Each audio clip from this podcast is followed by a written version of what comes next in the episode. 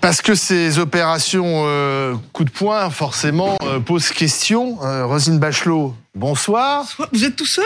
Oui, je suis tout seul. Il est parti Oh, se reposer un peu. Bah, bah, il faut, de temps en temps. Euh, c'est important dans un couple. Oui, d'avoir des moments de respiration. Exactement. Alain Duhamel, bonsoir. Bonsoir. Euh, on va revenir donc sur ces actions euh, de- de- des militants, euh, ces activistes, nouvelle génération. Finalement, le danger pour eux, ce n'est pas de desservir la cause. À un moment donné, d'avoir, il y, a- un effet de rejet, et puis on se dit non, finalement, ils vont trop loin. Bon, écoutez, moi, je n'ai aucune sympathie pour les formes de violence. Qu'il s'agisse euh, des black blocs qui s'en prennent euh, aux gendarmes, qu'il s'agisse de ceux qui coupent euh, une autoroute, qu'il s'agisse de ceux qui s'en prennent à des œuvres d'art, etc., etc. On a tous immobilisé le Tour de France, empêché un match de ceci, etc. Franchement, ça n'est pas sympathique. Donc, je n'ai aucune sympathie pour ça. Alors, J'aimerais bien vous dire, comme je n'ai pas sympathie pour ça, il y a deux catégories d'écologistes. Il y a les écologistes radicaux qui sont les méchants, inefficaces, contre-productifs. Et puis il y a les gentils écologistes qui, eux, euh, sont mûrs, réfléchis, expérimentés et raisonnables. L'ennui, c'est que euh, les raisonnables d'aujourd'hui sont les radicaux d'avant-hier. Et que, il me semble que la situation réelle de réchauffement climatique et ses conséquences est tellement grave, et on commence à en prendre conscience, mais dans le grand public, on commence. C'est tellement grave. Et les mesures qui sont prises, et je sais que par exemple demain, il y a à la fois euh, discussion au Sénat sur les énergies renouvelables, le Conseil des ministres pour euh, lancer les, les centrales nucléaires, etc. Malgré ces accélérations-là, je pense qu'on est immensément loin de ce qu'on devrait faire. Et donc, je me demande si des gens antipathiques utilisant des méthodes que je désapprouve ne jouent pas un rôle nécessaire. C'est paradoxal. Rosine. Alors d'abord, on va, déblayer, on va déblayer une critique qui a été récurrente dans le débat qui vient de se déployer. Je suis une militante de la lutte contre le réchauffement climatique et ministre de l'écologie il y a 20 ans. Oui, J'ai déclaré rappelle. que si j'étais candidate à la présidence de la République, en tête de mon programme, je mettrais la lutte contre le réchauffement climatique. Cette question étant déblayée et que je constate que les politiques qui sont menées sont gravement insuffisantes parce que elles réclameraient un minimum de consensus citoyen, de consensus de l'opinion générale, et il suffit de voir que les- la moindre des politiques vraiment sérieuses, genre taxe carbone, limitation de la vitesse sur les autoroutes, ap- appel à une sobriété, à une euh, civilisation de la sobriété, ça passe très mal dans notre société, et que cette responsabilité, elle est collective, et que de la rejeter D'où mon si- raisonnement. Et que de la rejeter sur l'État ou les collectivités publiques, quelles qu'elles soient, évidemment ne cerne absolument pas le problème. Alors maintenant, la question, elle est posée, c'est est-ce que c'est utile? C'est toujours la question des mouvements, euh, des mouvements au départ. Il est très Oui. évident que là, si vous dites aux gens de Sainte-Soline qui voient débarquer un certain nombre de centaines de gars qui viennent dans leur champ en Dont des black blocs. dans des black blocs euh, qui perturbent gravement leur tranquille vie euh, campagnarde, ils vont pas être d'accord. Si à travers ça, on parle du climat, si on en parle d'une manière étayée, scientifique, posée, mais en n'oubliant pas non plus qu'il va falloir entraîner l'opinion publique derrière soi et que quelque part, la désobéissance civile, l'activisme écologique, il doit quand même épuiser toutes les, tous les recours ultimes de- la démocratie traditionnelle. Et les écologistes qui manifestent, ils doivent se demander pourquoi ils tiennent un discours où ils se plantent depuis 30 ans ou 40 ans. Euh, Et parce que- ils ont été incapables de convaincre les Ah, citoyens. Parce que, parce que les, les, les gens, et c'est d'ailleurs compréhensible, mais euh, dommageable, les gens n'arrivent pas à se convaincre de l'extrême gravité de la situation. Les gens n'ont pas envie de se dire notre avenir, ça va être de diminuer la consommation, ça va être de euh, sur chacun des points de tout ce qu'on aime essayer euh, de faire des efforts en sens inverse. Et les gens n'ont pas envie qu'on leur dise votre avenir, ça va être dramatique. Ils n'en ont pas envie, et donc quand ils n'en ont pas envie, euh, ils, ils- Alors- ils le, ils le rejettent. Mais je reviens d'un- mot sur ce que, ce que vous disiez, pour préparer sérieusement ce débat, parce qu'avec vous, il faut se préparer sérieusement. euh, j'ai repris euh, l'histoire d'un certain nombre de progrès sociaux, civiques, sociétaux. À chaque fois, ça commence par des actions choquantes, antipathiques, transgressives, même des choses qui aujourd'hui nous paraissent des évidences, comme par exemple euh, la lutte des femmes pour avoir simplement le droit de vote. Mais rappelez-vous le manifeste. Les suffragettes. Mais les suffragettes, les suffragettes, on, les mettait, on, on, les mettait en prison quand même. On en mettait des dizaines en prison et pas dans n'importe quelle condition. Dans des conditions, en Angleterre par exemple, des conditions épouvantables. Enfin, les suffragettes ne bloquaient pas, elles manifestaient. si, si, les suffragettes bloquaient ah beaucoup de choses et faisaient de la provocation. Mais pratiquement toutes les réformes, toutes les avancées sociales ont été précédées par. Euh, C'est-à-dire qu'il faut ça pour secouer les politiques, Rosine Bachelot. Parce que tant qu'il n'y a pas des jeunes qui se réveillent, on a l'impression que les responsables politiques, euh, ronronnent. Ce qui est le plus urgent, c'est de secouer l'opinion publique. Et de secouer l'opinion publique parce que on est dans une démocratie. Après tout, si l'opinion publique est convaincue de ce combat, elle va amener au pouvoir des gens qui vont prendre des engagements. Or, on, peut, on ne peut que constater que ceux qui portent ces engagements sont régulièrement désavoués par l'opinion publique. Ils font des scores décevants, comme Yannick Jadot. comment vous l'expliquez ça? Et, on, et, ben, justement, c'est la question qu'on a envie de leur poser. Pourquoi est-ce que vous n'arrivez pas à gagner ce combat ah. démocratique alors que vous en avez tous les moyens? Moi, il y a une chose qui me paraît importante ce que vous avez, tout est important dans ce que vous dites. Alors, ah ça, nous sommes entendu, d'accord. C'est un prolégomène que je verse au débat. Mais quand on interroge les Français, ce sur quoi ils sont capables de faire des sacrifices, Gérard Mermet dans Radioscopie le décrit très bien. C'est ni la liberté, l'égalité, la fraternité, le c'est leurs enfants. C'est le premier motif pour lequel les Français sont prêts à bouger. Et justement, c'est leurs enfants qui sont concernés. Et c'est, mais, oui, d'ailleurs, ce sont les jeunes, là, cette nouvelle génération qui se mobilisent. C'est eux qui protestent. Et c'est, ah oui. eux, parce que c'est eux qui vont subir les conséquences.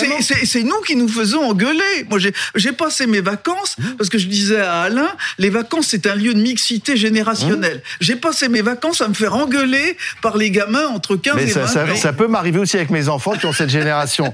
mais je les comprends parce qu'ils ils, s'interrogent. Alors le problème, c'est que cette jeune génération elle ne va pas voter majoritairement non plus. Ce ne sont pas, ce sont pas eux qui vont se déplacer. Euh, Emmanuel Macron n'a pas été élu par les jeunes. Non, même, si, ce n'est pas les plus jeunes chez qui il a fait le plus mauvais score. Non, d'accord. Mais euh, oui, vous avez raison, il vote très peu, lamentablement peu. D'abord, c'est parce qu'à l'expérience, ils se sont aperçus que ça n'embrayait pas vraiment, et donc que d'une certaine manière, ils, étaient démunis. Et d'autre part, je suis sûr que si, par exemple, on, organisait mmh. euh, une étude sérieuse sur les demandes des moins de 25 ans, je suis sûr qu'en matière d'écologie, ça serait du 90%, 80% en tout cas. Et moi, ce qui m'a frappé hier, alors, hier au Palais Bourbon, hier au Palais Bourbon, euh, les oppositions euh, étaient très contentes parce qu'elles étaient arrivées à, voter 15 milliards de dépenses supplémentaires consacrées notamment euh, à l'isolation des maisons, habitat, ce qui d'ailleurs est très urgent. Mais je trouve qu'ils sont complètement à côté de la plaque. C'est totalement insuffisant. 15 milliards pour faire face à, ce qui se fait, c'est même ridicule. Dizaines de milliards. La, seule solution, c'est ce que viennent de décider les Américains avec les Émirats, c'est-à-dire des plans de 200 milliards qui ne peuvent être financés qu'au niveau européen, ça ne peut mm. pas l'être au niveau national, et le seul pays qui pourrait le faire ne le veut pas, c'est l'Allemagne.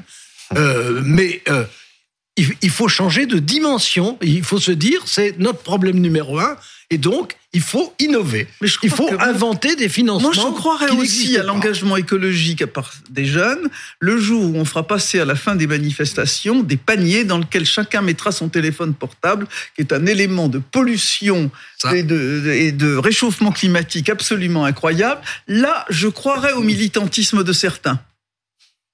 Mais, ces jeunes, ils sont sincères. Alors, mais, ces jeunes-là, ils sont sincères. parce que même chez eux, il y, a des torsions sur la vérité. Mais, en dehors du fait qu'ils sont effectivement maniaques des portables, des tablettes, etc. Ah, oui. Bon, des Chacun jeux, ses contradictions. Jeux, oui. voilà. Mais euh, moi, j'ai quand même bien à la mémoire le fait que, alors que chez euh, des, adultes ou, des jeunes adultes, d'ailleurs plus souvent, euh, il y a des formes de militantisme qui sont honnêtement répréhensibles. Euh, quand les jeunes ont défilé, euh, alors là, ils étaient mmh. des dizaines de milliers, hein, nettement plus que la CGT. oui, les, marches pour le climat. Ça a été totalement pacifique, respectueux et intelligent. Donc une leçon, finalement, Aux euh, adultes. aux adultes. Ben oui. Enfin, ça n'a pas fait bouger le résultat des élections. Oui, mais alors, c'est ça non, le mais problème. pas fait pour ça. Oui, mais Rosine Bachelot, le problème, c'est qu'en France, souvent, les gouvernements ont plié face à la violence. Euh, Il y a des projets, l'écotaxe, on a arrêté parce qu'on avait Bah oui, cassé c'est les dommage, portiques. hein. Oui. Et, et le problème, c'est que ces activistes doivent se dire, finalement, il faut peut-être euh, dépasser les bornes, euh, aller au-delà des simples ben. manifestations pour obtenir gain de cause. Est-ce qu'il n'y a pas une responsabilité aussi politique d'attendre que finalement la situation soit terrible, euh, à feu et à sang, pour enfin décider d'agir Oui, mais il y avait un vrai mouvement populaire sur. Bon, quand les gens manifestent dans la rue, quand certains manifestent dans la rue, immédiatement l'opinion publique a plutôt une réaction de sympathie pour ceux qui manifestent, quelle que soit par ailleurs euh, la, la nature des manifestations. Surtout quand c'est pacifique. Oui, surtout quand c'est pacifique et même quand c'est un peu moins pacifique. Donc très bien parce qu'on a vite fait euh, de- d'accuser des, des black blocs, des mouvements alternatifs, etc.